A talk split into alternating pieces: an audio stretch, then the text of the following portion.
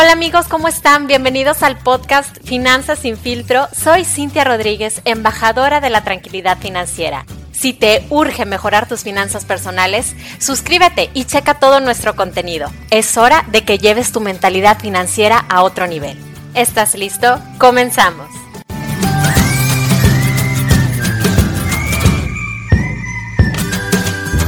Hola amigos, ¿cómo están? Bienvenidos a un nuevo episodio de Finanzas sin filtro. Soy Cintia Rodríguez, embajadora de la tranquilidad financiera y hoy vengo a hablarles del tan esperado aguinaldo. Porque sí amigos, pues ya saben que ya es fin de año, ya huele a Navidad, a propósitos de año nuevo y claro, que para algunos súper afortunados huele a dinero porque ya saben que les llega ese tan esperado llamado aguinaldo pero yo me pregunto si ustedes ya saben qué van a hacer con él, porque ahorita, más que nunca, hay que dejar de verlo como ese extra que se malgasta.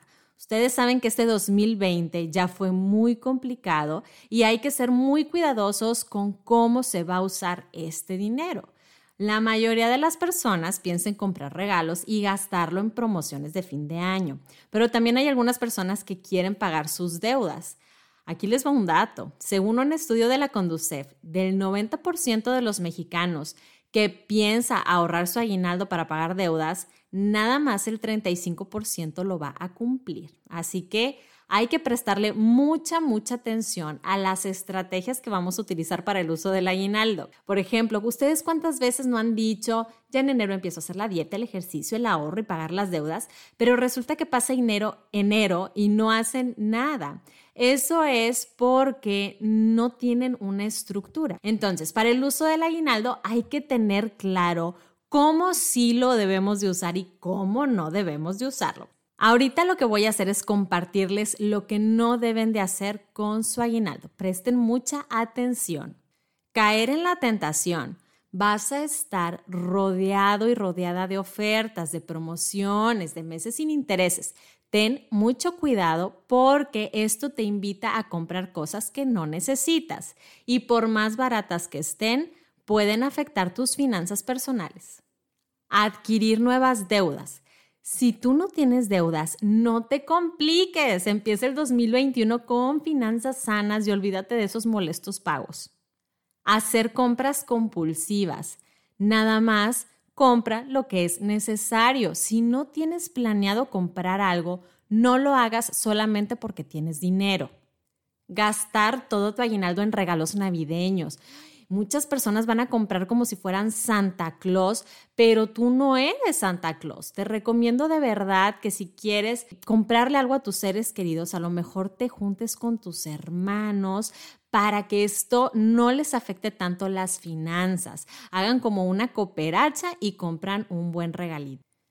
Agarrar de poquito en poquito. Esta es una muy mala práctica porque empiezas a gastar tu dinero de poquito en poquito, normalmente en gastos hormiga.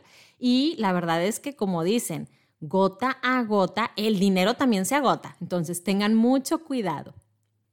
Destinar todo tu aguinaldo nada más en una cosa.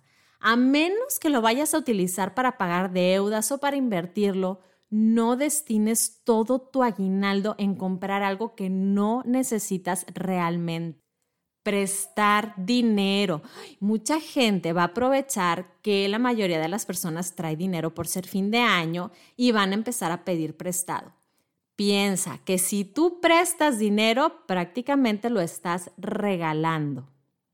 Hacer compras por emoción. Esto es muy similar a caer en la tentación. No, dejes, eh, no te dejes llevar por las ofertas llamativas que te van a hacer y que normalmente piensas que son cosas que crees que necesitas, pero con el tiempo te vas a dar cuenta de que solamente te dejaste llevar por tus impulsos. Ahora vamos a revisar lo que sí debes de hacer con tu aguinaldo, esas buenas decisiones que te invito a tomar. La primera va a ser que pagues tus deudas. Antes de hacerte de más deudas, procura pagar lo que ya debes. Si solo tienes una deuda, pues trata de liquidarla ya por completo y si tienes más, adelanta pagos para que las puedas reducir. Esto te va a traer mucha tranquilidad para que inicies el año 2021 lleno de paz financiera. Invertir. Lo mejor, lo mejor de tener dinero es que sí puedes tomar la decisión de hacerlo crecer. Y aunque no seas un experto en inversiones, si uno de los propósitos de año nuevo es aprender a invertir, puedes comenzar con cosas sencillas como CETES, ¿ok? No tengas miedo a la inversión. Después de esta pandemia y de la contingencia de este año, puedes pensar en tener una mentalidad más preventiva. Así que también puedes comprar seguros, a lo mejor que tengan un componente de recuperación de dinero, como los que se utilizan para ahorrar para la educación de los hijos o los que están pensados para el retiro. Es una manera de congelar tu aguinaldo para los años futuros y así evitar toda la tentación de gastarlo. Pensar a futuro. Si no administras bien tu dinero, recuerda que va a venir la cuesta de enero y si no previenes, tus finanzas se pueden ver muy, muy afectadas. Esta cuesta de enero, la verdad es que va a ser más difícil que las de años pasados, así que tienes que pensar en las consecuencias futuras de tus gastos de hoy tener un respaldo. Claro que puedes contemplar tu aguinaldo en el presupuesto para guardar un poco de ese dinero para cualquier imprevisto que se presente en estas fechas o en futuras fechas. Y por último, recompensarte. El aguinaldo sí es un resultado de todo el esfuerzo que le pusiste a tu trabajo en este año. Entonces, definitivamente, una parte la puedes utilizar para comprarte lo que tú quieras. Pero recuerda que solo es una parte. Tienes que medirte.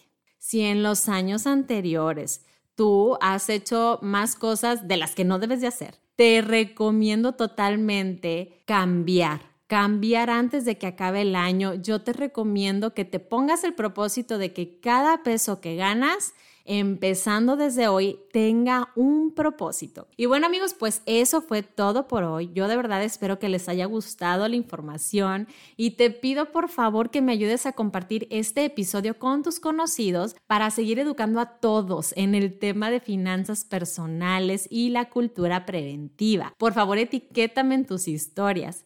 Si tienes también alguna duda o quieres hacerme algún comentario, ya sabes que puedes encontrarme en Instagram como Finanzas Sin Filtro y como Cintia la de Seguros. Muchísimas gracias por haberme acompañado y hasta la próxima.